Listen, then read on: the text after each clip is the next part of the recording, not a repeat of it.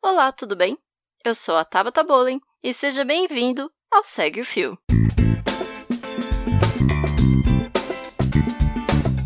Esse é o programa do Midcast, onde são materializadas em podcast as populares threads do Twitter, em episódios de no máximo 8 minutos. Se você já conhece esse formato, sabe do que eu estou falando. Mas se por acaso ainda não conhece, thread é uma sequência de vários tweets abordando um tema específico, onde apenas 280 caracteres não seriam suficientes. Esse formato possui sempre uma pessoa narrando, pode ser algum convidado, algum integrante do Midcast ou a própria pessoa criadora do fio. Vale lembrar que o conteúdo a ser reproduzido aqui sempre possui a autorização prévia do autor ou autora. Hoje, iremos conferir a thread do engenheiro químico Gustavo Dias, o arroba Gdias. Ela foi publicada no dia 17 de outubro de 2019 e conta a história de quando ele recusou uma proposta para defender que a sua pesquisa seja aplicada para beneficiar de forma justa milhões de pessoas no Brasil. Vem comigo e segue o fio.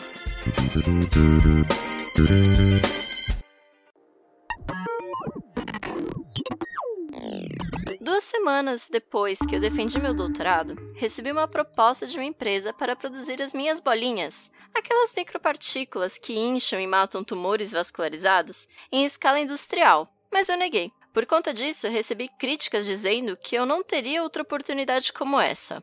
Mas é preciso entender que, ao aceitar a proposta, duas coisas aconteceriam. A primeira, o monopólio de produção das bolinhas seria exclusivo da empresa. Como ainda não há patente, eu não ganharia nada por isso. A segunda, uma vez a empresa possuindo monopólio de produção, o preço seria definido exclusivamente por ela. Só para vocês terem uma ideia dos custos. 5 litros do meu principal reagente custam em média 600 reais. Eu usava na receita básica menos de 200 ml desse reagente. Eu produzia cerca de 150 bolinhas, sendo que menos de 5 gramas são suficientes para embolizar um paciente. Isso significa que em duas ou três bateladas eu teria material suficiente para embolizar esse Brasil inteiro. No SUS, essas bolinhas poderiam ser distribuídas de graça. Quanto vocês acham que a empresa iria cobrar por um frasco de 10 gramas dessas bolinhas? Ou seja, além de lutar contra a má vontade de muitos médicos que sempre recomendam a esterectomia,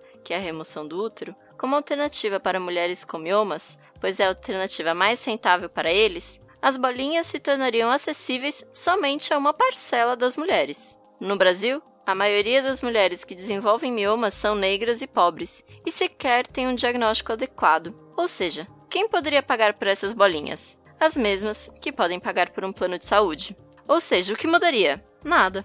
Quando eu estava na graduação, demorou muito para encontrar um sentido no meu curso, Fazer engenharia é aprender basicamente que você tem que trabalhar pro capital o tempo todo.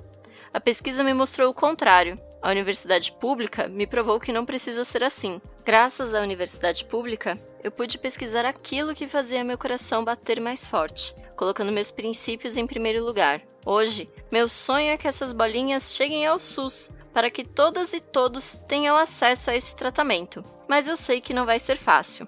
Por isso, defender o SUS e as instituições públicas é obrigação de quem acredita que uma sociedade melhor começa quando todos podem ter as mesmas oportunidades. Tá um pouco difícil seguir, eu sei, mas a gente não vai desanimar agora, depois de lutarmos tanto para chegar aqui.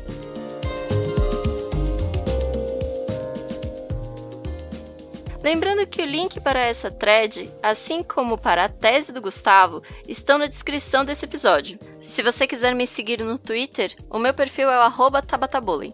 E eu faço parte do grupo de divulgação científica Dragões de Garagem. Depois dá uma conferida no nosso podcast, no nosso canal do YouTube e nas nossas cientirinhas. E se você curtiu mais um Segue o Fio e tem alguma sugestão de conteúdo para esse formato, é só mandar pelo Twitter no perfil do Midcast o arroba podcastmid. Valeu e até a próxima!